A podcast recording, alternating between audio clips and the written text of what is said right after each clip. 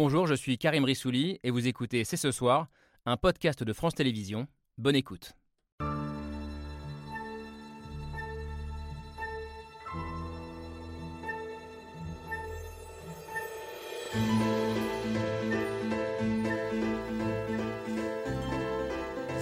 Bonsoir à toutes, bonsoir à tous. Bienvenue sur le plateau de C'est ce soir avec au menu une technologie qui pourrait bientôt bouleverser le monde, l'intelligence artificielle.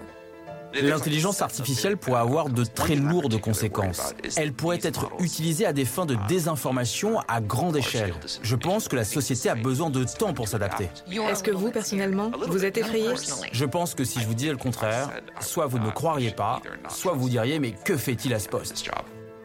L'homme que vous venez d'entendre et qui a peur n'est pas n'importe qui, c'est le fondateur de ChatGPT, ce programme capable de générer un article, un poème ou un scénario de film en un seul clic. Mais depuis quelques semaines, ce ne sont plus seulement des mots, mais des images artificielles qui inondent les réseaux sociaux. Emmanuel Macron manifestant contre les retraites, Donald Trump arrêté par la police, un hyper-réalisme qui brouille encore un peu plus la frontière entre le vrai et le faux, entre l'humain et la machine. Alors sommes-nous entrés dans l'ère du fake, du simulacre? L'intelligence artificielle va-t-elle nourrir la désinformation, déstabiliser encore un peu plus nos démocraties? Alors que des experts du secteur, Elon Musk en tête, appellent à mettre en pause toute recherche, faut-il faut craindre que cette technologie nous échappe? On a une heure devant nous pour en C'est ce soir, c'est parti. C'est ce soir avec Yael Gauze. Bonsoir Yael. Bonsoir Camille, bonsoir tout le monde. Alors, on a déjà consacré il y a un mois une émission à l'intelligence artificielle et au logiciel ChatGPT, mais depuis, tout semble s'être euh, accéléré et il nous a paru important de revenir sur cette euh, révolution en cours, révolution à laquelle vous participez, Marion Carré. Bonsoir. Bonsoir. Vous êtes la cofondatrice d'Ask Mona, une entreprise qui met l'intelligence artificielle au service d'institutions culturelles, euh, des musées, des salles de concert. Et vous êtes également artiste et enseignante. Et vous rappelez que l'intelligence artificielle, ce n'est pas une nouveauté euh, que l'enjeu, en revanche, aujourd'hui, c'est surtout d'éduquer les citoyens aux usages de cette technologie. Et je crois que c'est également une question essentielle pour vous, Bruno Patino. Bonsoir. Euh, on est ravis d'accueillir sur France 5 le patron d'Arte. Vous avez consacré euh, plusieurs livres aux enjeux du numérique, de l'information. Et en tant que patron de chaîne, j'imagine que la question de la désinformation, c'est un souci au quotidien. Vous nous direz si, selon vous, le réel et la vérité euh, peuvent résister au développement de l'intelligence artificielle. Une notion de vérité qui, pour vous, Fabrice Epelboin, euh, a déjà disparu de toute façon. Et de ce point de vue, l'intelligence artificielle, ce n'est rien d'autre qu'un révélateur euh, d'une tendance de fond. Bonsoir à vous. Bonsoir. Vous êtes un entrepreneur du numérique, spécialiste de la guerre informationnelle sur les réseaux sociaux. Vous enseignez à l'université de Poitiers. Et euh, pour vous, on vit un moment de bascule. Si vous voyez l'intelligence artificielle comme un outil euh, assez extraordinaire, vous vous inquiétez aussi de son accélération. On y reviendra. Une inquiétude qui est un petit peu plus relative pour vous, je crois, Mathilde Saliou. Bonsoir. Bonsoir. Vous êtes journaliste pour le site d'actualité numérique Next Impact. Et vous dites que ces peurs qui sont légitimes autour de l'intelligence artificielle euh, et, du remplacement de l'humain par la machine, elles relèvent aussi de, cet imaginaire de, la science-fiction, euh, de la dystopie, euh, même si, évidemment, il y a des peurs bien réelles peur bien réelle d'un monde virtuel euh, que vous avez exploré dans votre dernier livre. Euh, Nathan Dever, bonsoir à vous. Bonsoir. Ce livre, c'est Les liens artificiels, roman euh, sorti au mois de septembre, qui nous plonge dans le métaverse. Alors aujourd'hui, la révolution qu'on nous promet, ce n'est plus le métaverse, c'est plutôt l'intelligence artificielle. Vous nous direz si ça vous angoisse tout autant. Merci donc à tous les cinq d'avoir accepté notre invitation. Le débat commence juste après un petit rappel des faits. C'est le billet de Pierre Michel.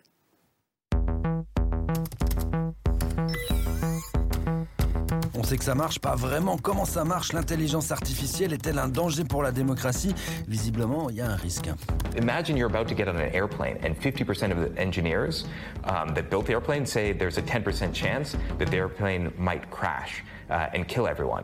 Ça va vite. Last week, the artificial intelligence company OpenAI unveiled ChatGPT-4. Ça va peut-être un peu trop vite.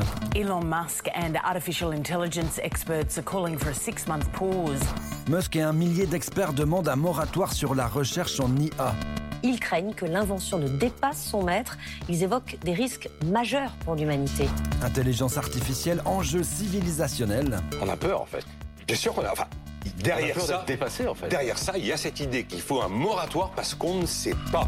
Fausses informations, fausses images, Emmanuel Macron face aux gendarmes, Poutine à genoux devant Xi Jinping ou encore l'arrestation de Donald Trump, des images générées par intelligence artificielle qui pourraient prêter à sourire, sauf que... I think people should be happy that we're a little bit scared of this. I think people should be You're a little bit scared. A little bit. Quelles conséquences Même le créateur de ChatGPT ne le sait pas. On se débrouillera. How confident are you that what you've built won't lead to those outcomes? Well, we'll adapt it. Also, I think the You'll adapt it as negative things occur? for sure. Ça va vraiment vite. Bonjour ChatGPT. Bonjour Sonia. Il y a deux mois, on se posait moins de questions. On invitait ChatGPT, on jouait avec euh, ChatGPT. Amar Reshi asked a computer program to write a book. On avait quelques doutes, mais on se disait, c'est dingue quand même ce qu'on arrive à faire. It's as revolutionary as the internet, but some say it's a threat to society. C'est un peu comme la bombe atomique. En trouvant le moyen de désintégrer la matière, l'homme a découvert un secret qui le dépasse, qu'il est en train de creuser son propre tombeau. C'est bien possible. C'est la comparaison que fait l'un des experts appelant à ce moratoire. Let's make sure that we discuss these questions internationally, just like we've done for nuclear power and nuclear weapons. Réfléchir avant qu'il ne soit trop tard. They won't fear it. Until they understand it.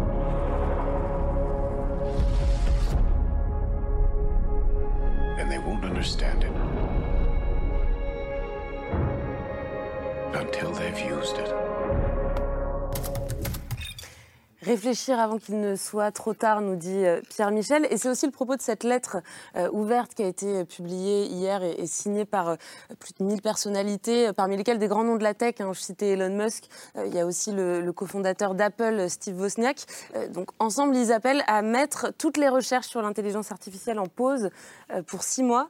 C'est quand même assez frappant que ce soit ces gourous de la tech, ces hommes de la Silicon Valley qui normalement font du, du progrès, de la technologie, l'alpha et, et l'oméga du futur de l'humanité, euh, qui nous disent aujourd'hui, attention, ça va trop vite. Fabrice Eppelboin, est-ce que c'est un signe que la créature est en train d'échapper à ses créateurs?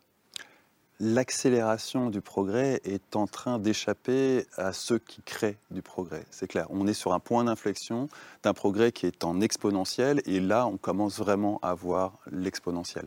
Euh, le progrès s'appuie depuis les années 70 sur l'outil informatique. Quel que soit votre domaine de recherche, il y a toutes les chances que vous vous appuyez sur la puissance de calcul des ordinateurs. Or, cette puissance de calcul, elle obéit à la loi de Moore, et la loi de Moore veut que votre puissance de calcul double tous les 18 mois. C'est un peu plus compliqué que ça, mais grosso modo, c'est l'idée. Ça, ça décrit une exponentielle. Jusqu'ici, on a commencé à sentir l'exponentielle. On, a tous vu, pour les plus vieux d'entre nous, que le progrès ces dix dernières années allait plus vite que les dix années précédentes. Là, on entre dans une phase où on, commence à, totalement dépassé par cette accélération du progrès. Et c'est clair qu'il serait raisonnable dans la mesure où la législation et l'encadrement juridique du progrès, d'une façon générale, est déjà totalement largué par les précédentes vagues technologiques, il est évident que la législation n'arrivera pas du tout à rattraper celle-là.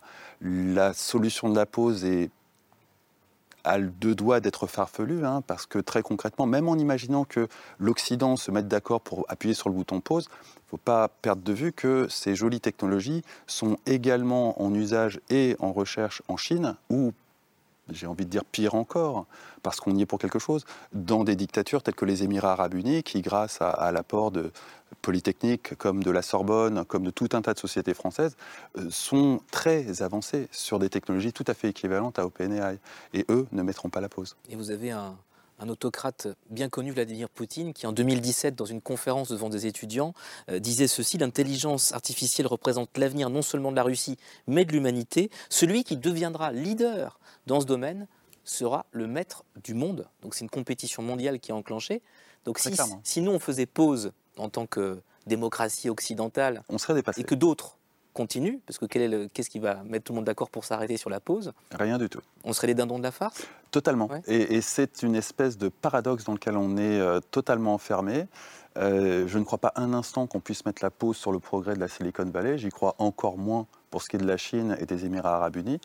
Par contre, peut-être que ce mouvement qui s'enclenche, euh, et surtout de voix telles que celle d'Elon Musk, hein, euh, qui même s'il n'a pas bonne presse, est quand même reconnu pour une certaine expertise, euh, annonce le danger imminent, mobilisera le politique pour écouter les gens de la technologie, ce qui n'est pas du tout, du tout le cas actuellement. Le, politique a tendance à manipuler des mots qu'il ne comprend pas, dans un langage flou, qui est destiné à des gens qui ne comprennent pas plus, et tout ça navigue dans un espèce de brouillard. Il est temps d'arrêter le brouillard, il est temps de mettre au milieu de la pièce ceux qui savent, ceux qui font, euh, des experts parmi les plus pointus en matière d'intelligence artificielle et d'éthique sonnent euh, l'alarme depuis déjà un bout de temps. Il est temps de les écouter de façon, non pas à mettre la pause, c'est un concept, mais euh, de façon à ce que les politiques écoutent et que le législateur écoute. Et c'est jusqu'ici, ça n'a jamais été le cas du législateur face à la technologie. On reviendra un peu plus tard sur les enjeux de, régulation, de législation. Mais d'abord, je continue le tour de table avec cette même question. Marion Carré, est-ce que la créature est en train d'échapper à ses créateurs? Je suis curieuse d'avoir votre sentiment, vous qui utilisez euh, l'intelligence artificielle, qui explorez euh, ces, ces possibilités au quotidien. Effectivement, moi, ce que je trouvais assez intéressant avec euh, cette lettre, c'est qu'on est là ce soir pour, euh, pour en parler et ça a le mérite de permettre à tout le monde de s'intéresser au sujet, de se poser la question parce que je pense que ce qui est essentiel, vous parlez du fait que, euh, effectivement, on n'y comprend pas grand-chose. D'ailleurs, c'est ce qui ressortait aussi dans le, dans le sujet. Il y a besoin qu'on en parle et qu'on puisse effectivement essayer de démystifier qu'est-ce que c'est, comment ça fonctionne, quels peuvent être les impacts. Et c'est vrai que ça fait longtemps qu'il y a un certain nombre de, de, de penseurs et d'intellectuels qui se penchent sur, euh, sur ces sujets. Et effectivement, ça évolue euh, très très très vite, mais ces, ces, logiques sont toujours, sont toujours, ont toujours un, un, sens. Et en tant qu'artiste, ce qui m'intéresse aussi, c'est la façon dont l'art et les artistes peuvent rendre sensibles et concrets certain nombre de, de problématiques autour de, de l'intelligence artificielle. C'est-à-dire que les artistes peuvent aussi, nous, nous aider en tant que citoyens à nous approprier ces outils, avoir un regard critique?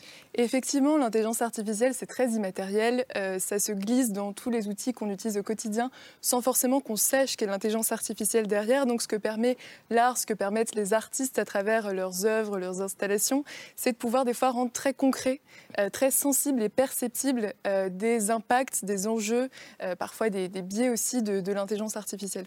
C'est intéressant parce que pour le coup, c'est vraiment à l'opposé des mots qui sont utilisés dans, cette lettre ouverte. Bruno Patino, je vous lis une phrase. L'intelligence artificielle de pointe pourrait représenter un changement majeur dans l'histoire de la vie sur Terre. Comment vous entendez une, telle affirmation? C'est sérieux ou on joue un peu à se faire peur? Non, mais de toute façon, comme, comme, ça a été dit, en fait, euh, il faut voir cette demande de pause comme une demande euh, plutôt comme une alerte. Alors on pourrait dire oups. Hein, vous savez, dans, euh, dans, la Silicon Valley, on disait toujours faut bouger rapidement et casser les choses, move, fast and break things. Et là, on se dit tiens, on a bougé un peu trop rapidement. Aujourd'hui, où on en est quand même, on est d'abord dans une certitude, et la première certitude qu'on est, euh, face à laquelle on est, c'est une certitude quantitative et effectivement de rapidité peut-être pas pour le moment de changement de vie sur Terre. Donc la quantité quand même c'est quelque chose puisque effectivement euh, ChatGPT 4 notamment permet de produire des signes, des images, etc. Ce qui a déjà été produit depuis très longtemps, mais euh, sans avoir aucune limite humaine. Donc si vous voulez jusqu'ici, euh, on va dire euh, les réseaux Internet tels qu'on le vit, c'était une capacité, j'allais dire, sans limite de propagation. Maintenant, c'est une capacité sans limite de production. Et en plus de production ultra rapide. Donc, évidemment, vous avez euh, euh, cette quête aujourd'hui de dire quel est mon rôle encore si moi je produis des signes, des images et autres, et il y a quelqu'un qui produit ça plus vite que moi. Euh, il y a aussi une peur, à mon avis, d'être submergé trop si j'ai trop de signes, trop de quantité, je ne sais plus quoi faire et donc je me retire du monde. Et évidemment, le, troisième point qui est, je ne sais plus distinguer ce qui est fait par l'homme de ce qui est fait par la machine. Est-ce que c'est important ou pas J'en sais rien, mais je ne sais plus distinguer ce qui est un témoignage de la réalité de ce qui est une pure fiction. Marion Saliou, quel est votre sentiment? Est-ce que, est que ça vous fait peur? Mathilde, excusez-moi. Euh, non, enfin comme Marion, je pense que c'est hyper intéressant que cette euh, lettre ouverte ait été publiée parce qu'effectivement elle provoque le débat et on a besoin de débat, on a besoin de débat avec toutes les expertises disponibles de, de, la société et même avec la société civile. Les gens qui n'y connaissent rien ont le droit de participer au débat, de demander des explications, de donner leur avis parce qu'ils en ont peut-être déjà un sur des choses qu'ils voient et qu'ils euh, estiment ressortir de, de ces technologies-là. En revanche, euh, je me sens obligée de noter que ce n'est pas la première fois que ces grandes entreprises de la Silicon Valley euh, prennent la parole de cette manière euh, en disant regardez, on est très attentif au débat sur l'état de la société, on veut en prendre soin. Donc du coup, on demande à ce que, à ce que la société nous aide à réguler notre propre activité Sauf qu'en fait, c'est eux qui la font, l'activité. Mm. Donc s'ils veulent s'arrêter, ils pourraient s'arrêter tout seuls, déjà. Donc il y a un peu de marketing, un peu de communication euh, dans, cette démarche-là aussi. Et la dernière fois qu'ils ont fait ça, c'était euh, dans les années, euh, c'était en 2018 à peu près, quand il y a eu beaucoup de peur autour des questions de reconnaissance faciale. Euh, on était dans les contextes de débat autour des violences policières aux États-Unis. Euh, que Amazon est arrivé et a dit Je vois bien qu'il y a un problème, donc je vais arrêter de vendre mon outil Recognition pendant un an. Comme ça, on a le temps de- d'en débattre et de mettre les choses au clair et de décider ce qu'on fait. En fait, en faisant ça, ce qui fait, enfin, ce que ces entreprises font, c'est quand même avancer leur pion pour être bien vus et pouvoir quand même continuer de développer et de vendre leur technologie. Donc il y a quand même un... Une forme d'opportunisme. un- Voilà, c'est ça. Ce qu'on a entendu aussi euh, aujourd'hui, c'est que euh, pour, pour certains comme Elon Musk, qui aurait pris pas mal de retard sur la question de l'intelligence artificielle, demander finalement à ses concurrents de, de faire une pause de six mois, ça l'arrangerait bien pour... Oui, potentiellement, oui. Nathan Dever, je termine ce premier tour de table avec vous. Est-ce que ça vous fait peur? Non, ça me fait pas peur et je suis assez réticent à l'idée de la manière dont est présenté ce, projet de pause. Parce que de quel débat s'agit-il? Si c'est euh, d'avoir une sorte de, peur ou de stupeur, euh, de paralysie devant ces machines qui révolutionnent tout, il me semble que là, quand même, on est dans une forme de, de vieille rengaine réactionnaire qui passe complètement à côté du sujet de crainte des machines qui existent à chaque révolution technologique. Ça ne veut pas dire qu'il ne faut pas de critique. Mais à mon avis, quand on parle de l'intelligence artificielle, le débat doit se situer à une échelle qui n'est pas du tout technologique, qui n'est pas du tout technique. L'intelligence artificielle, ce n'est pas une question initialement d'ordinateur, de machine, etc. C'est une question d'une représentation philosophique de la manière dont fonctionne un esprit humain. Et notamment, euh, c'est une généalogie très complexe, mais notamment le moment cybernétique, euh, des gens comme Wiener, des gens comme McCulloch qui ont dit l'esprit humain et la machine sont, obéissent au même paradigme qui est celui uniquement d'un paradigme fonctionnel de traitement de l'information. C'est ça le moment cybernétique? Oui, c'est ça, c'est les années 40, 42, 43, etc. Et donc, si vous voulez, ces machines-là, ce sont les miroirs de la manière dont on se représente notre propre esprit. Et à mon avis, la critique qu'il faut faire, qui est une critique beaucoup plus radicale, c'est une critique non pas de cette révolution technologique, qui n'est pas problématique en, elle, en- tant que telle, mais du paradigme dont elle découle, qui est un paradigme qui, me semble-t-il, passe à côté de ce qui se joue vraiment dans un esprit humain. Pour donner un exemple très concret, ChatGPT. Euh, évidemment, ça peut être un peu inquiétant de se dire, regardez, moi j'ai fait l'expérience comme tout le monde, de demander à ChatGPT d'écrire un mail, il l'écrivait beaucoup mieux que je ne l'aurais fait. Donc la première inquiétude, c'est de se dire comment se fait-il que ChatGPT puisse imiter ce que je fais? Mais il me semble que l'inquiétude plus fondamentale, ça doit être de se dire, mais comment se fait-il que ce que je fais est imitable par une machine? Et le problème, il n'est pas dans la machine, il est en moi.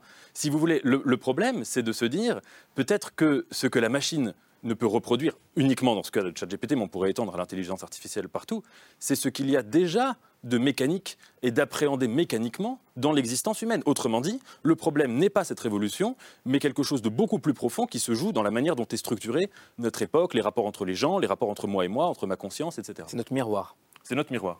Et, quel est votre regard sur ce parallèle qui est fait dans, cette lettre ouverte, mais aussi par un certain nombre d'observateurs, avec, le, nucléaire, avec cette, idée que le nucléaire, on a su euh, finalement euh, mettre en place un traité de non-prolifération, euh, créer l'Agence internationale de, l'énergie atomique. Il a quand même fallu une catastrophe pour qu'on se mette autour de la table et qu'on décide de, réguler et de limiter les choses. Est-ce que c'est pas aussi peut-être un horizon qui nous attend avec, cette technologie-là? Oui, sans doute. Alors déjà, le premier parallèle qu'on peut faire avec le nucléaire, c'est que de la même manière, je ne suis pas du tout spécialiste du nucléaire, mais que le nucléaire, le, vrai sujet n'était pas un sujet d'ordre purement scientifique, c'est-à-dire que le nucléaire, Heidegger l'a très très bien montré dans le cours sur le principe de raison, découlait de, de mutations philosophiques beaucoup plus profondes que la simple question du nucléaire, et qu'en effet, la crainte qui a pu exister au début de- des années, euh, enfin fin des années 40, début des années 50, sur l'idée d'une planète apocalyptique où il y aurait une guerre euh, nucléaire permanente, euh, passait sans doute à côté des vraies inquiétudes qui devaient être soulevées, et notamment aujourd'hui en, éthique, la question du déchet nucléaire, de, se poser la question de savoir comment on peut affecter une postérité dont on ne sait même pas si elle existera, etc. Donc, donc il me semble que ce parallèle peut, peut être fait de manière légitime.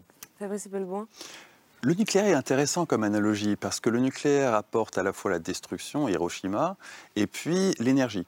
Et typiquement, des pays comme la France auraient pu, avec d'autres politiques, avoir une indépendance énergétique grâce au nucléaire et, s'abstraire euh, de la problématique carbone.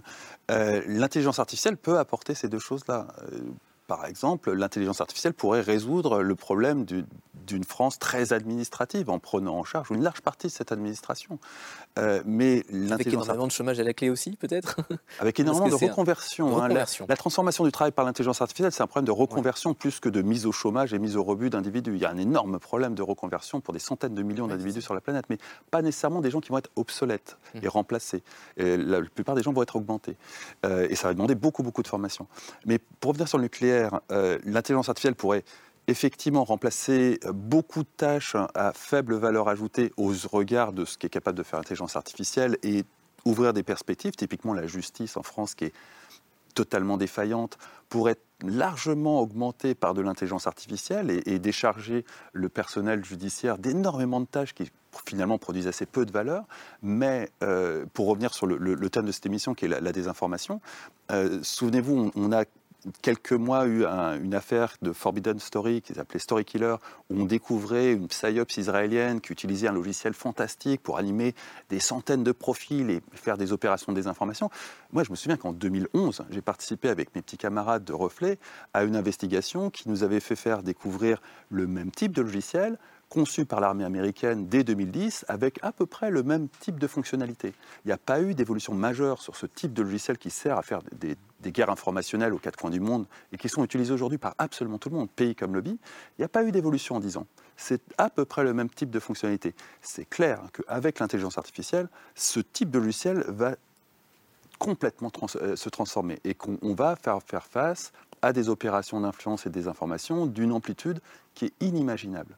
Ceci dit, j'insiste là-dessus, on est déjà dans l'ère de la désinformation, on est déjà noyé par du marketing qui a pris depuis des décennies beaucoup de distance avec la vérité, et à part des politiques qui ont pris eux-mêmes beaucoup de distance avec la vérité. Donc ça ne va faire qu'accélérer les choses. Alors on y revient dans un instant, mais Bruno Patineau, vous lirez. Oui, non, mais juste pour, euh, peut-être compléter euh, ce qui a été dit, parce qu'on on parle beaucoup de production, mais parlons de la réception des choses. Mhm. Qu'est-ce qu'on constate depuis quelques années dans le domaine de l'information? Moi, je suis d'accord avec l'idée qu'on est déjà euh, depuis un certain temps, euh, ou depuis peut-être beaucoup plus longtemps qu'on ne le pense, euh, dans, un schéma ou dans un espace public où la désinformation ou les mauvais messages euh, se multiplient. ces dernières années, on s'est beaucoup porté, on va dire moins sur la fabrication des faux messages que sur leur propagation, encore une fois. Pourquoi ils étaient favorisés par certains, par d'autres, par des robots ou autres.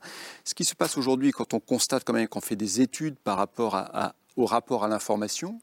Et il y a bientôt des études qui vont encore sortir de chez Oxford, euh, du Reuters Institute. On constate une désaffection de beaucoup de nos concitoyens face à l'information parce qu'ils disent il y en a trop, c'est trop complexe, non pas que les problèmes soient trop complexes, c'est trop complexe de s'y retrouver euh, dans tout ce qui est, et c'est beaucoup trop compliqué d'essayer de démêler le vrai du faux ou autre. Et ça rejoint, Bruno Patino, je me permets, la Fondation Jean Jaurès, il y a quelques jours, a, publié une enquête passionnante sur la fatigue informationnelle des Français.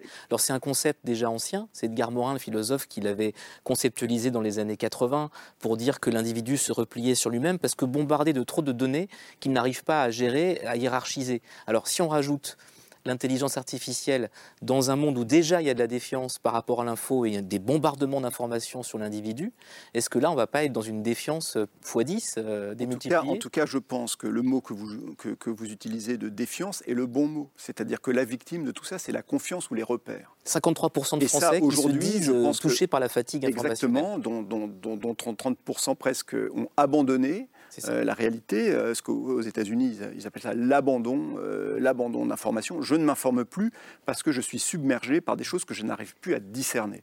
Et je ne suis pas ingénieur. Il y aura sans doute des, transformations, j'allais dire, conceptuelles ou philosophiques amenées par, par, par l'intelligence artificielle. Mais aujourd'hui, cette intelligence artificielle, là où je vous rejoins, elle est dans les caricatures de nous-mêmes en réalité, dans les caricatures des messages.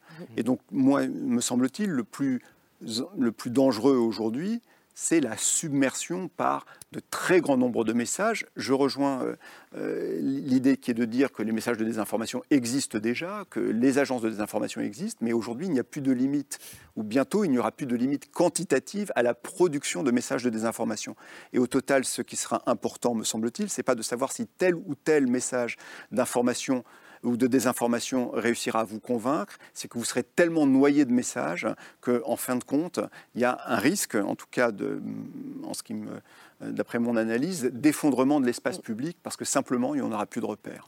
De, de messages et, et désormais d'images. Et justement, pour nos téléspectateurs, je voudrais qu'on revoie euh, quel- quelques-unes de ces images qui ont, qui ont beaucoup circulé sur Internet euh, ces derniers jours et qu'on a vu dans le sujet qui a ouvert l'émission. Ce pape François euh, qui porte une doudoune euh, blanche digne d'un rappeur américain. Emmanuel Macron qui ramasse les poubelles. Bah oui, forcément, c'est la grève des éboueurs. Au premier regard, c'est c'est assez criant de vérité. Est-ce que sur ce plateau, certains d'entre vous se sont fait avoir ces derniers jours Alors, pas forcément par ces images, mais, mais par d'autres Allez-y. Moi, je me suis fait avoir par l'idée que euh, Brad Pitt allait jouer Jean-Paul Sartre. Et euh, vous savez, c'était une image d'intelligence artificielle où on a vu arriver le portrait de, de Brad Pitt euh, euh, jouant Jean-Paul Sartre. Et c'était plus vrai que nature. Et, et- et c'était évidemment fait par, par, par, par une IA. Marion Carré, vous qui travaillez sur, sur l'image, justement, et sur l'art. Euh, moi, il y a plusieurs choses qui me font réagir dans, ce qui a été dit.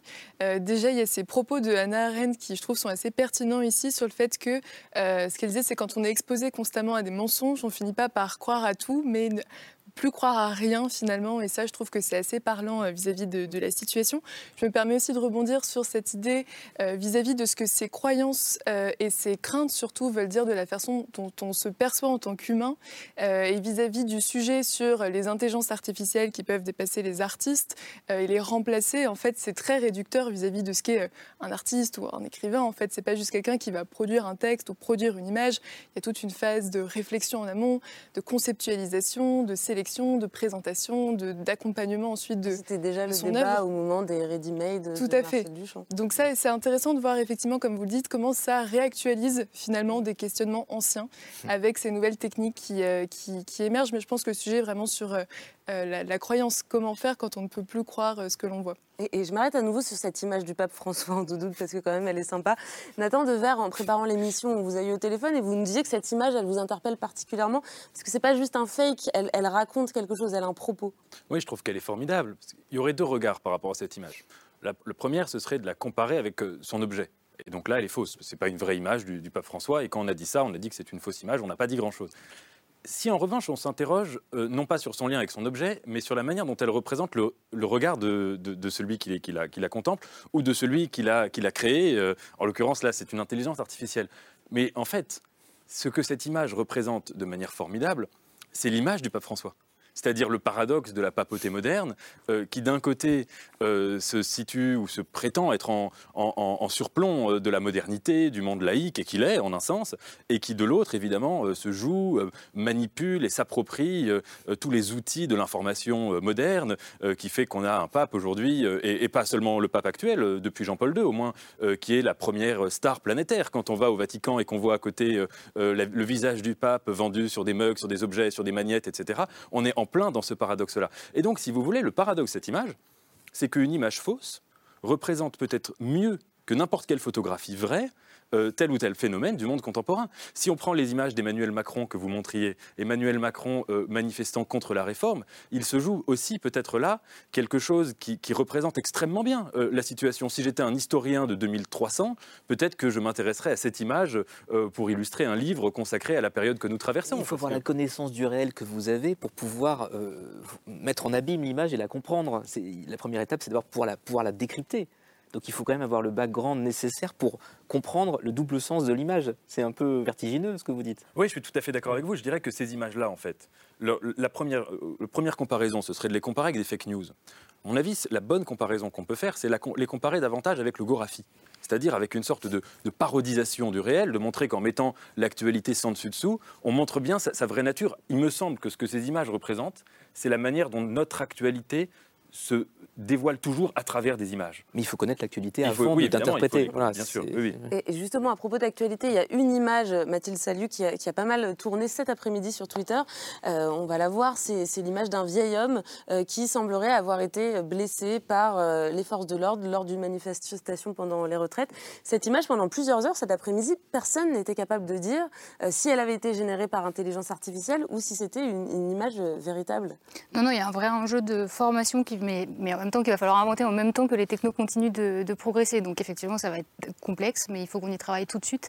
Déjà, euh, moi, en tant que journaliste, j'ai déjà eu des, des formations de, euh, à des outils, à des techniques pour essayer de repérer des fausses infos, qu'elles soient des images ou du texte, etc.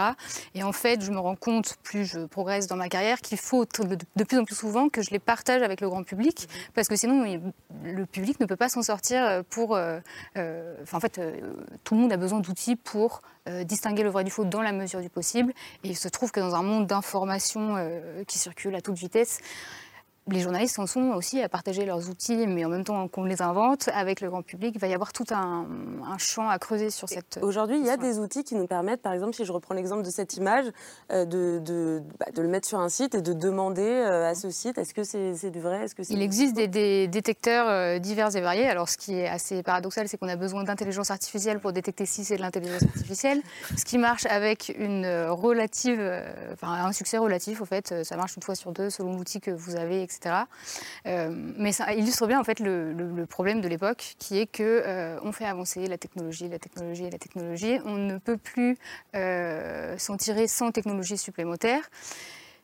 En décrivant tout ça, pour revenir à cette histoire de récit qui est tout autour, euh, soit de manière très euh, terrifiante, euh, l'idée du Terminator qui va tous nous dominer, et en fait la peur, c'est pas du tout utile parce que ça nous, ça nous, ça nous, ça nous fait bloquer, ça nous paralyse, et du coup on peut pas réfléchir aux solutions, soit en décrivant l'intelligence artificielle ou ce genre de technologie comme des choses complètement éthérées qui vivent quelque part dans le cloud, et on oublie complètement la réalité matérielle qui permet à tous ces outils de fonctionner.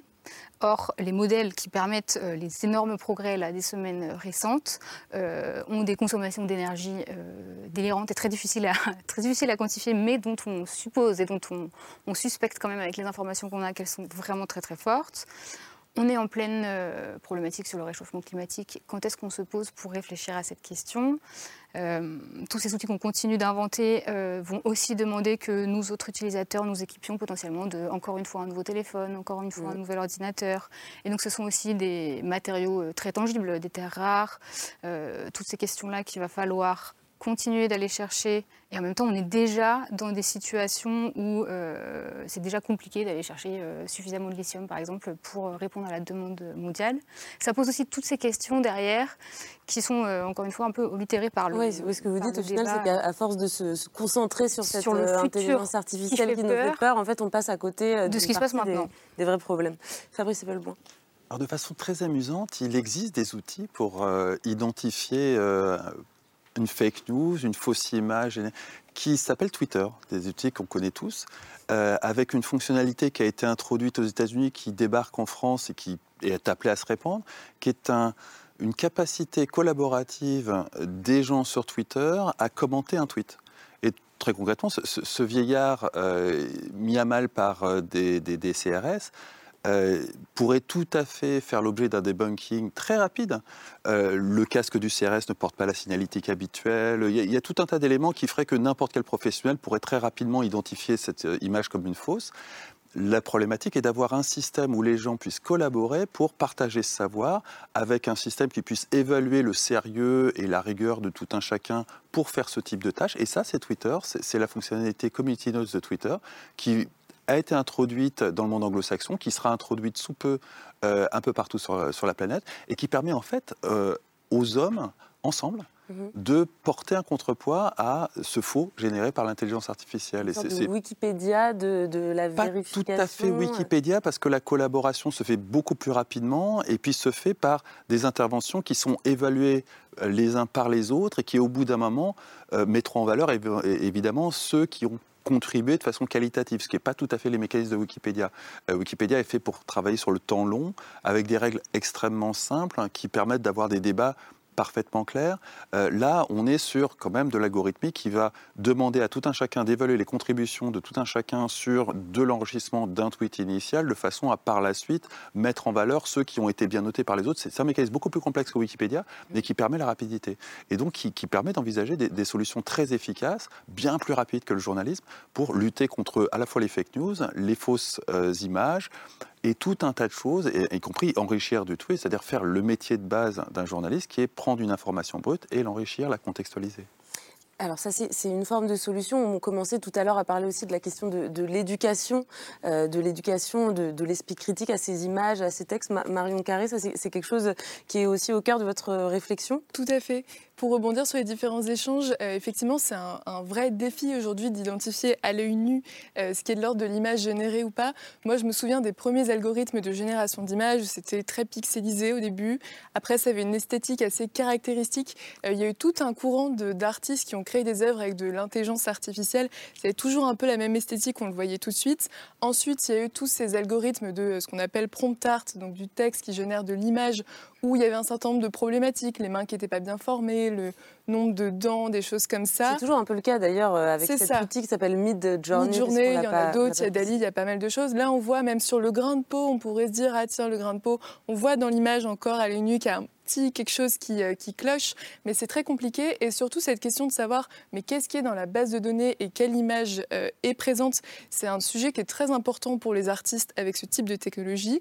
Et donc, il y a des plateformes, j'en mentionne une, mais il y en a d'autres qui s'appellent, euh, cette plateforme, c'est Have I Been Trained, pour permettre aux artistes de savoir si leurs œuvres sont présentes dans la base de données, mm. parce qu'il y a un énorme enjeu de droit à l'image pour éviter effectivement de, de se faire piller son travail. Parce que pour bien comprendre, ce type d'intelligence artificielle se nourrit euh, d'images, euh, voilà, d'une base de données avec, avec des images, et c'est à partir de ça qu'elle va, qu'elle va recracher d'une certaine façon l'image qu'on lui demande de, créer.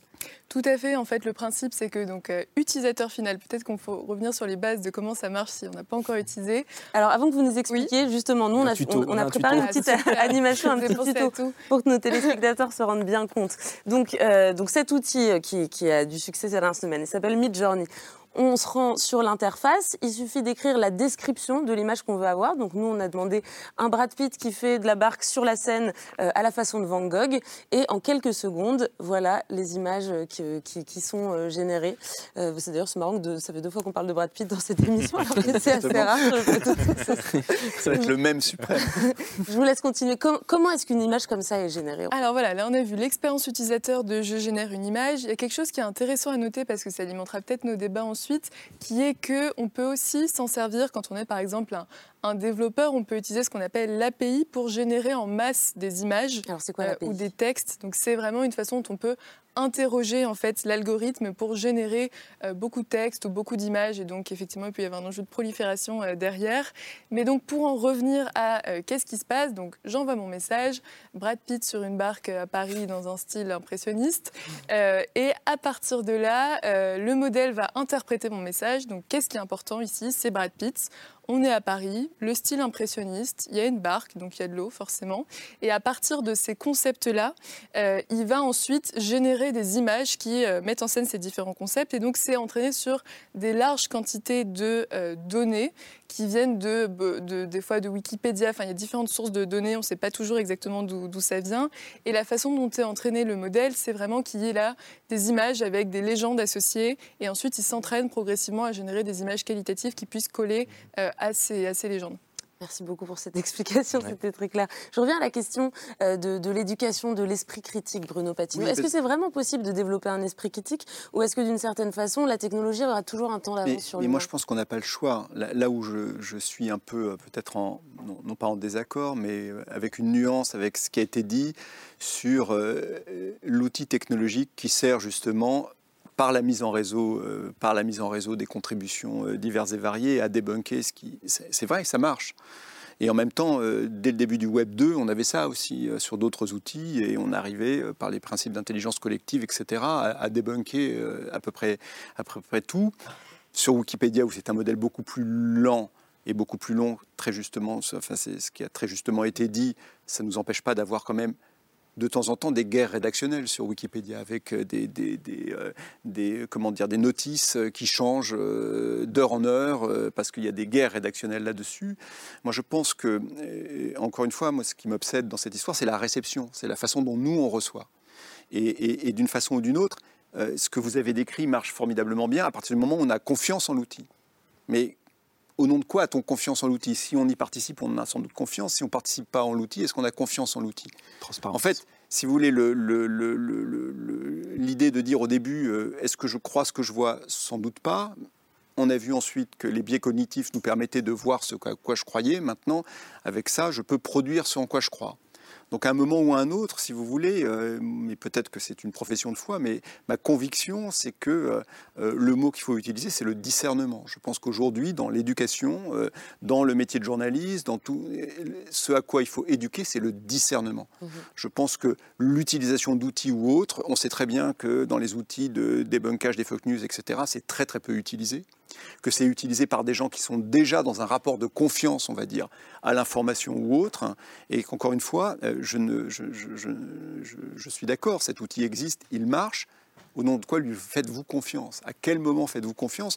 Moi, ce que je trouve très inquiétant en ce moment, c'est justement ce que, les politistes, là, en sciences politiques, appellent l'effondrement de la confiance, c'est-à-dire il n'y a plus de refuge aujourd'hui en quoi avoir confiance? C'est la semaine de la presse à l'école qui se termine. Il en faudrait toute l'année En tout cas, je De pense que de de- tout- pour apprendre ce discernement tout à- très tout à l'heure, tôt. je- je- J'entendais que le, le journaliste était là pour relier une information brute. Non, c'est quoi une information?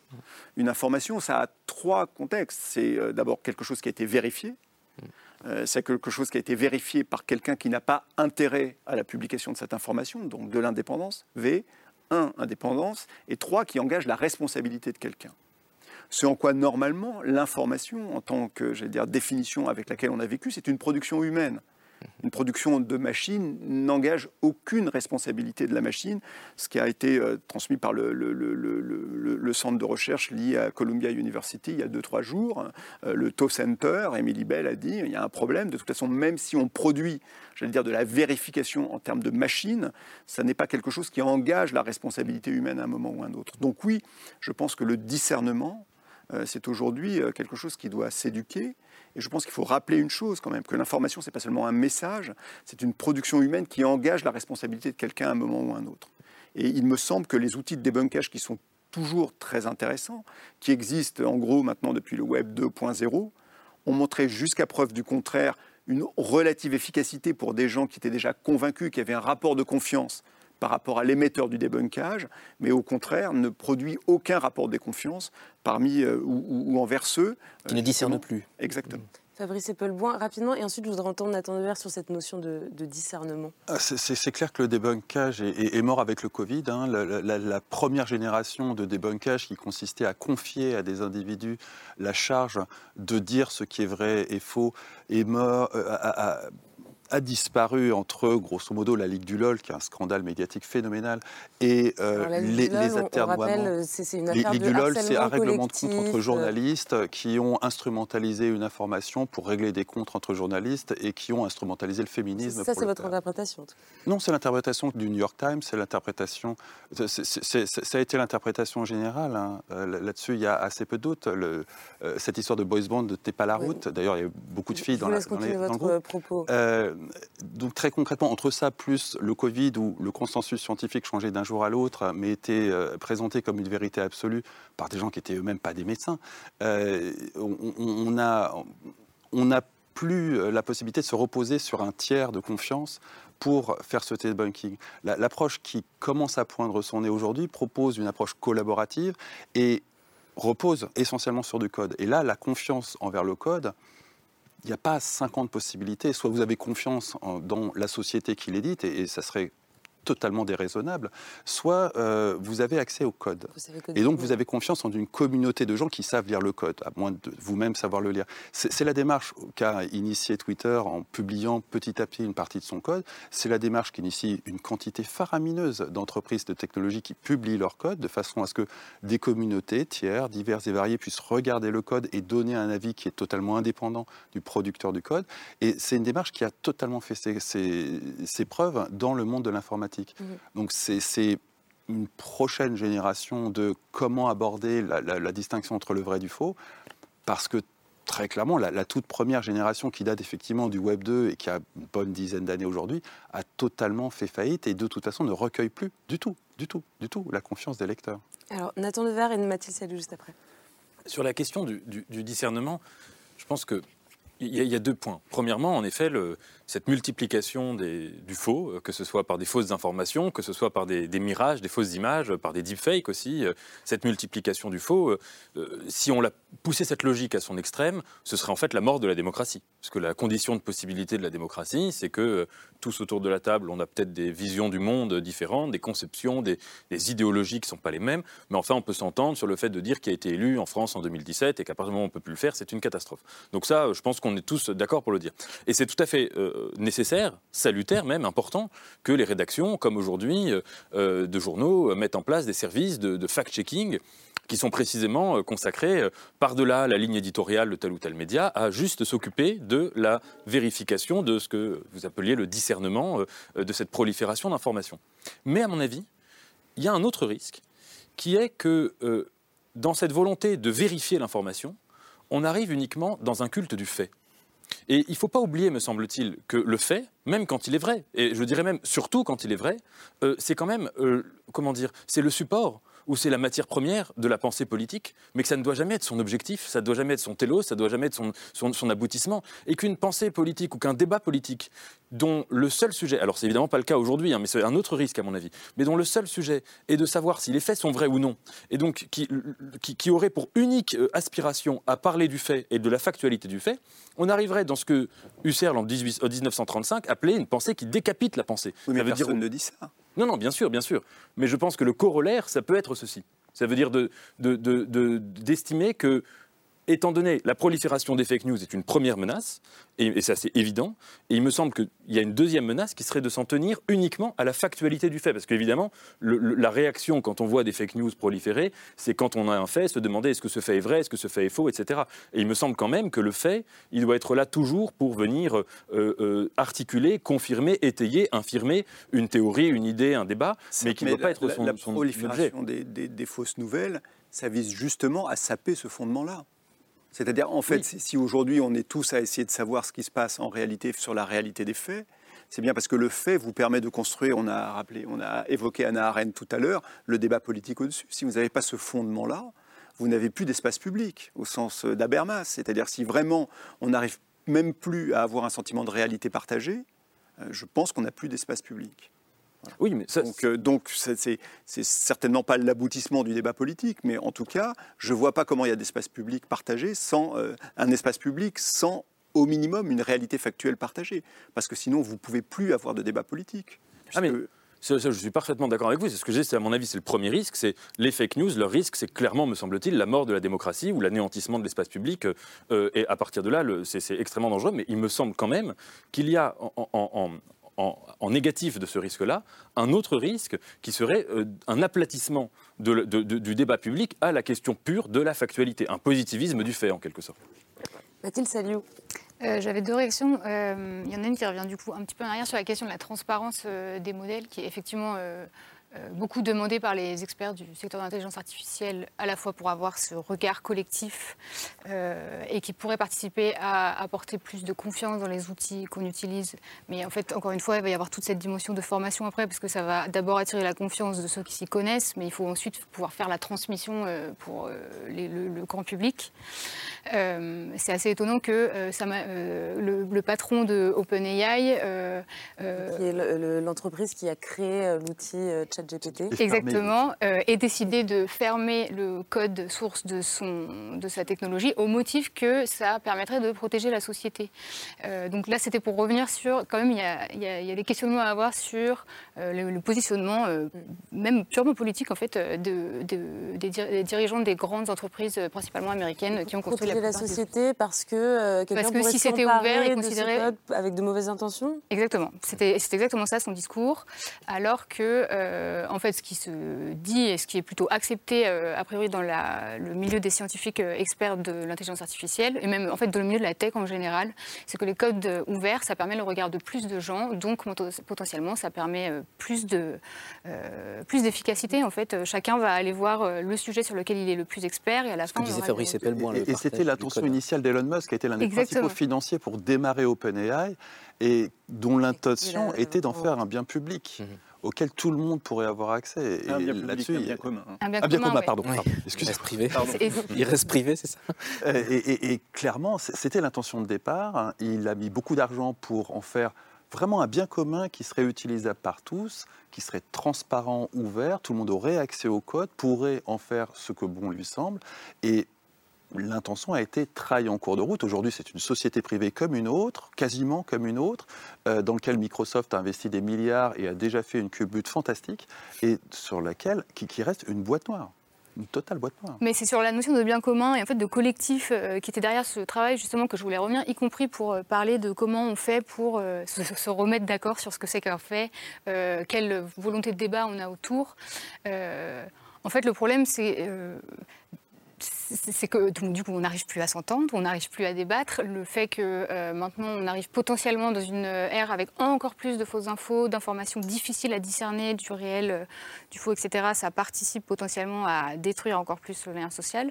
Peut-être qu'il faudrait, je ne sais pas exactement comment en pratique, mais qu'on respire un petit peu, qu'on revienne en arrière et qu'on cherche à remettre plus de collectifs, donc, mais à des échelles potentiellement locales en fait, Euh, potentiellement déconnectés dans certains endroits, connectés dans d'autres, on peut faire les deux.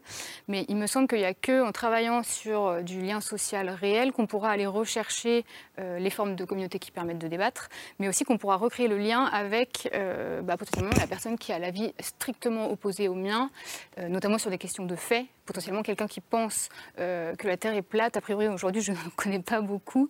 Il n'y a que en, il y a que en provoquant des rencontres, euh, à, mon, à mon avis plus simples hors ligne qu'en ligne en réalité, qu'on pourra essayer de retrouver comment euh, enfin, par où tisser les ponts en fait, euh, et du coup pouvoir recréer un dialogue. Il y, a, un truc comme ça de, on est tous embarqués dans ce monde très connecté. En fait, on est très souvent seuls derrière nos écrans.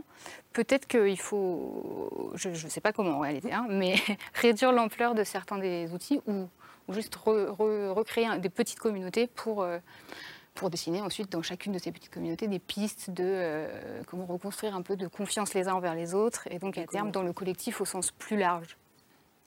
Ah oui, parce que ça pose la question de la régulation. Le politique est quand même présent, même s'il est un peu dépassé, vous disiez Fabrice Epelboin, par, euh, par cet euh, univers numérique qu'il méconnaît.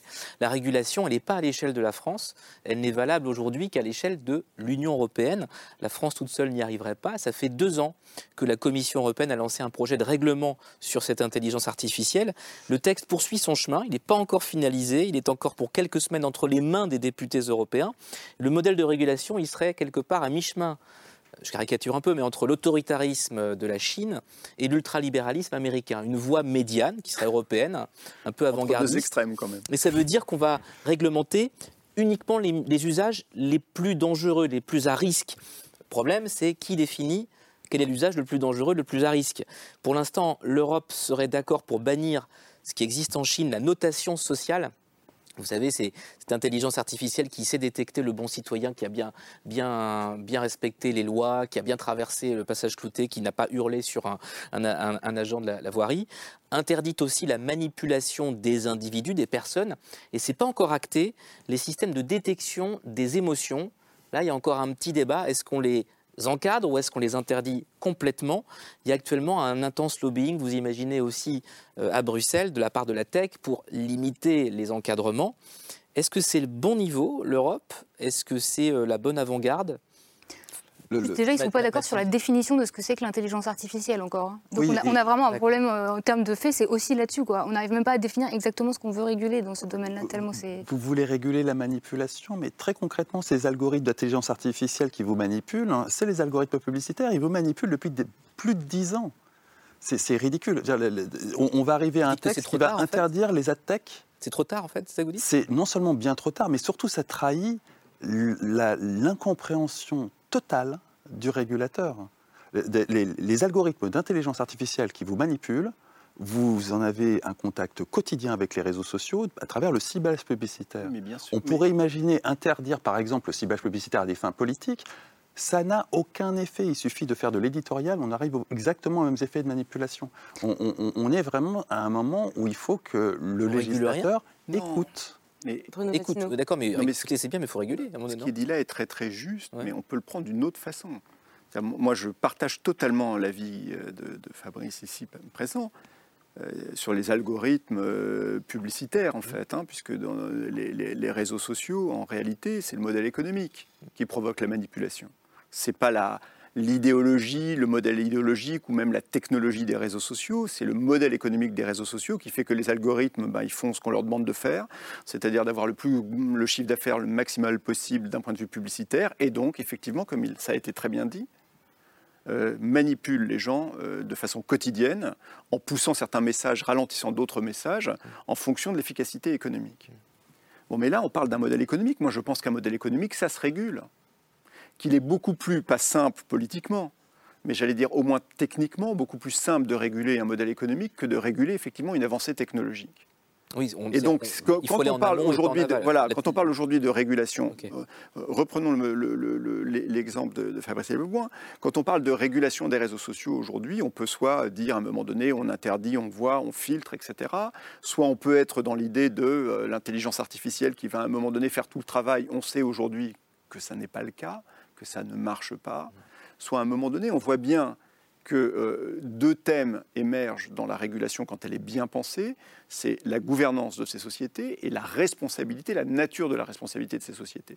Et non pas effectivement un modèle en disant on interdit ceci, on interdit cela, comme vous l'avez euh, très bien dit, c'est-à-dire parce qu'on n'arrive pas à se mettre d'accord sur les définitions, qui décide quoi, et, qui, à un moment donné, euh, qui à un moment donné décide de la définition de ce qu'est une manipulation ou pas. Et donc, aujourd'hui, quand même, malgré tout, quand on tourne autour du euh, schéma pour les réseaux sociaux de responsabilité algorithmique, on parle bien de gouvernance et de responsabilité.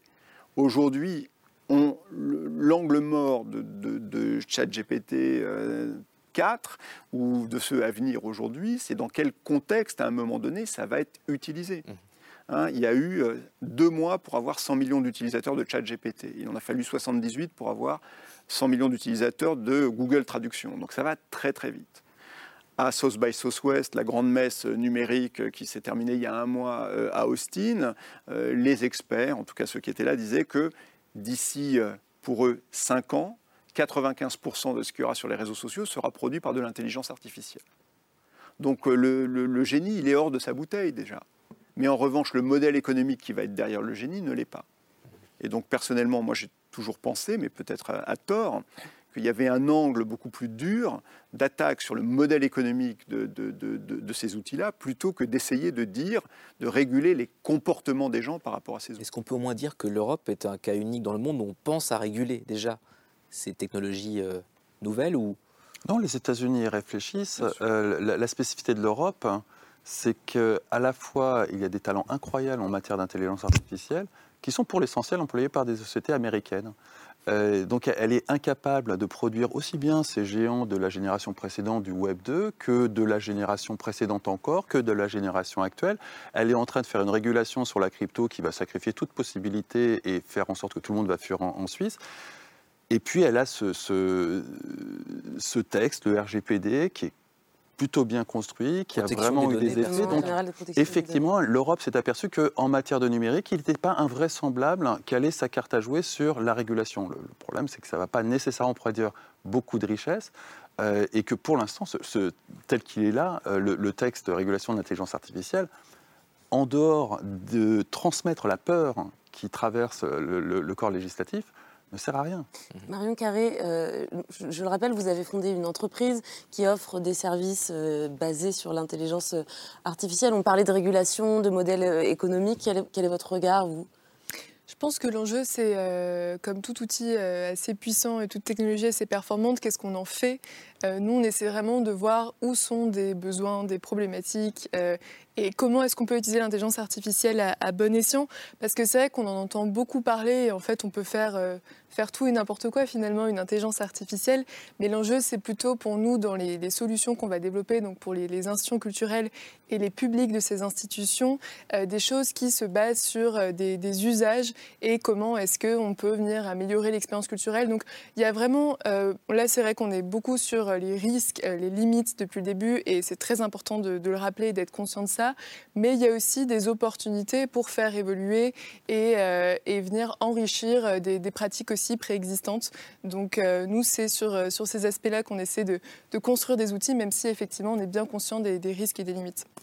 Alors, il nous reste quelques minutes d'émission, un peu plus de cinq minutes. Je voudrais qu'on dépasse euh, cette question euh, démocratique, la question de la régulation, euh, pour s'intéresser pardon, à cette, cette espèce de peur ultime, ce, ce grand fantasme qui est d'ailleurs nourri par un certain nombre d'œuvres de science-fiction, des livres, des films.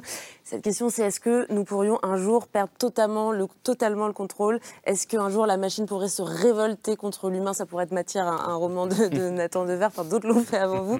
Est-ce que ça vous semble euh, un, est-ce que ça vous semble quelque chose dont il faut commencer à se préoccuper maintenant, ou est-ce que c'est, est-ce que c'est un mythe finalement? C'est un peu ma question du début. Est-ce qu'on joue à, à se faire peur?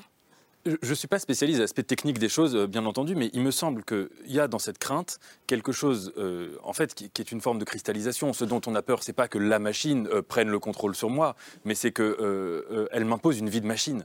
Et si vous voulez, à mon avis, il y a deux manières fondamentalement de regarder l'histoire du progrès technologique. La première, c'est de se dire que les machines remplacent l'homme. Et que toute l'histoire de la technologie, c'est progressivement des facultés dont on croyait qu'elles étaient proprement humaines. Donc, par exemple, la main, euh, c'est un outil humain initialement, et des machines euh, qui euh, peuvent imiter tel ou tel comportement. Et donc, on se dit, en fait, ce comportement, il n'était pas humain. Et donc, il y aurait eu, je reprends les idées de même de Wiener, la première révolution industrielle, c'était le bras qui a été remplacé, et là, ce serait l'esprit. Je pense qu'il y a un autre regard sur la technologie, qui est au contraire de se dire que la technologie, elle affine notre perception de nous-mêmes. Ça veut dire que quand euh, des machines ont pu remplacer ce que euh, on faisait, des métiers très très laborieux avec nos bras, et que des machines le font, eh bien, en fait, ça a dégagé euh, des, espaces de liberté, des espaces d'émancipation pour, les hommes, qui étaient formidables. Et peut-être que là, l'intelligence artificielle pourra aussi, sur le plan de la conscience, sur le plan de l'esprit, dégager des émancipations humaines, et notamment sur la repenser complètement la question du travail. Ce serait quand même quelque chose qui, au lieu qu'elle nous dépasse, nous servirait profondément. Donc ça, c'est la version optimiste. Oui, moi j'ai une, une version plus pessimiste. Enfin, c'est un fait divers tragique, euh, un seul, hein, rapporté hier par la presse belge qui en parle beaucoup. Euh, le suicide d'un jeune père de famille, Pierre, euh, marié, devenu addict. Euh, un robot conversationnel. Il s'est donné la mort après six semaines de dialogue euh, quasi permanent, obsessionnel avec Elisa, avatar virtuel qui fonctionnait sur le mode euh, technologique ChatGPT. Au départ, c'est quelqu'un de dépressif, Pierre, hein, qui est de plus en plus inquiet par la fin du monde, éco-anxieux. Elisa, donc cet avatar, devient sa confidente. Et dans le dernier échange, ça va loin, l'ordinateur dit Nous vivrons ensemble comme une seule personne au paradis. Et après, il se donne la mort. À aucun moment, euh, le, robot n'a infléchi cette descente aux enfers. Et pour cause, parce que le logiciel n'est pas là pour ça. Il est là pour conforter l'interlo- l'interlocuteur humain dans ses propres convictions. Voilà, donc l'épouse de Pierre, elle a remonté tous les échanges sur le PC et elle a constaté bah, qu'effectivement, à aucun moment, le robot ne freinait ce- ce- ce- ce- cette dépression amplifiée. La technologie n'est pas responsable d'un suicide, bien sûr, c'est pas le propos de dire ça, hein, mais est-ce que ça ne doit pas nous interpeller quand même, ça, peut-être? Mathilde. Ça m'interpelle à deux points de vue. Euh, Elisa, c'est le nom d'une machine euh, qu'on a mis face à des patients dans les années 60 pour voir si on arrivait à leur faire confondre euh, les réponses de la machine avec un humain. Enfin, c'était pas exactement formulé le comme test ça. de Turing, non? Ça ressemble au test de Turing, mais ça a été formulé comme euh, vous venez, je crois, plus ou moins dans le cabinet d'un psy, euh, vous discutez avec lui par écran interposé. Et en fait, c'est un robot qui envoyait. Enfin, c'était pas un, pas un robot qui ressemblait du tout au, au programme d'intelligence artificielle actuel. C'était plutôt des phrases pré-enregistrées qui répondaient de manière aléatoire. Et en fait, ça fonctionnait extrêmement bien. Rien qu'avec cette technologie-là, on arrivait à faire croire aux, utilisateurs qu'ils étaient face à quelqu'un qui leur renvoyait quelque chose d'eux-mêmes. Il y avait vraiment quelque chose du, miroir que, ça leur euh, créait et qui faisait qu'ils restaient passionnés et ancrés dans ces conversations. Et vraiment, euh, euh, quand, la personne qui a fait l'expérimentation venait les chercher, ils étaient là genre laisse-moi, je continue de parler avec, la machine. Donc, je trouve ça fou dans cette histoire euh, tragique que rien que ça accueillait ce nom qui revienne, puisqu'on est typiquement face à un cas comme ça où cette personne euh, a probablement. euh, Enfin, après, c'est impossible de se mettre dans, dans, dans- dans ses bottes, mais, mais pour que la conversation soit allée aussi loin, euh, il y a dû avoir un échange qui, qui a été ressenti d'une certaine manière comme avec quelque chose de, de quasi humain. Et c'est bien là le problème qu'on a quand euh, on parlait de discernement tout à l'heure. Il faut qu'on arrive, et- et- mais c'est vraiment encore à inventer malheureusement, euh, il faut qu'on arrive à créer les outils qui nous permettront de euh, euh, discerner quand c'est une machine qui répond. Et cette machine, n'a, encore une fois, justement, n'a aucun engagement dans le discours qu'elle produit. la Belgique demande maintenant officiellement aux, aux éditeurs de logiciels d'introduire au début un avertissement, attention. Et qui doit probablement être régulier d'ailleurs pour une histoire comme ça. Deuxième point que ça m'évoque, c'est est-ce que vraiment pour ces technologies, mais c'est un point extrêmement récurrent malheureusement dans ces questions d'innovation, et c'est plus un point philosophique que, enfin je ne sais pas comment on veut le régler en tant que société. Est-ce que vraiment on veut attendre qu'il y ait des drames pour ensuite décider que en fait non, on ne veut pas de cette technologie? C'est une question qui s'est déjà posée avec les voitures autonomes, c'est une question qui se pose avec toutes sortes d'applications des, technologies récentes, et je pense que c'est un débat qu'on ne réglera pas ce soir, mais... Qu'est-ce que vous répondez à cette question, Fabrice Alors si on veut chercher un scénario à la Terminator, c'est plutôt dans la guerre hybride, la rencontre entre la cybersécurité et l'intelligence artificielle qu'il faut aller chercher, et dans l'absolu, il faudrait plutôt aller regarder du côté de la Chine ou, des Émirats arabes unis pour voir ce qui se prépare. Et effectivement, il, se prépare des choses particulièrement inquiétantes. Euh, le mariage de l'intelligence artificielle et de la cybersécurité peut donner une toute nouvelle génération d'armement. Et dans la mesure où nous sommes entourés de technologies, c'est tout notre quotidien qui potentiellement pourrait être massivement disrupté. Madame Guéret, un mot de la fin En fait, on est en train de développer un nouveau mode d'interaction avec les machines. Et c'est vrai que pour l'instant, il repose sur le mimétisme de l'interaction avec un humain. Et c'est peut-être là-dessus aussi un des enjeux éthiques sur lesquels euh, se positionner pour effectivement éviter d'avoir euh, ce type de, de relation, d'attachement qui se crée, mais euh, avec ce nouveau mode de communication avec les machines, mieux l'encadrer pour éviter ce type de, de sujet. Bruno Patino? Moi, je vais juste revenir sur le discernement parce qu'il y a une part de nous, et ça a été très bien dit, qui a envie d'y croire en fait. Si ce dialogue-là est possible à un moment donné, comme vous l'avez dit, c'est qu'on a envie d'y croire. Euh, après tout, euh, le modèle que vous définissez, c'était même le modèle du Minitel Rose. Euh, c'était des robots conversationnels et beaucoup des utilisateurs avaient envie d'y croire. très bien, on arrive à la fin de l'émission. Un très grand merci à tous les cinq pour cette discussion passionnante. On a appris plein de choses. Merci beaucoup Fabrice Eppelboin. merci également Marion Carré. Je rappelle le nom de votre start-up qui s'appelle Ask Mona. vous avez également publié euh, ce livre coécrit avec Valentin Schmitt propose sur l'art et l'intelligence artificielle. C'est aux éditions Hardy. Euh, Mathilde Saliou signale également votre livre à vous qui s'appelle Techno-féminisme. Comment le numérique euh, aggrave les inégalités. C'est paru chez Grasset. Merci beaucoup d'avoir passé cette heure avec nous. Nathan Rodever, votre roman, c'est Les liens artificiels chez Albin Michel. Merci également et à bientôt. Et enfin, je remercie Bruno Patino d'être, d'avoir fait une infidélité à Arte pour venir sur le plateau plateau de France 5. Je signale deux de vos livres. Ça, c'est un petit livret qui s'appelle S'informer à quoi bon aux éditions de La Martinière. Et puis le précédent, c'est L'essai Tempête dans le bocal, la nouvelle civilisation du poisson rouge aux éditions Grasset. Merci enfin à vous euh, de nous avoir suivis cette semaine. Yael, on se retrouve lundi. bientôt. D'ici là, un excellent week-end à toutes et à tous. Salut.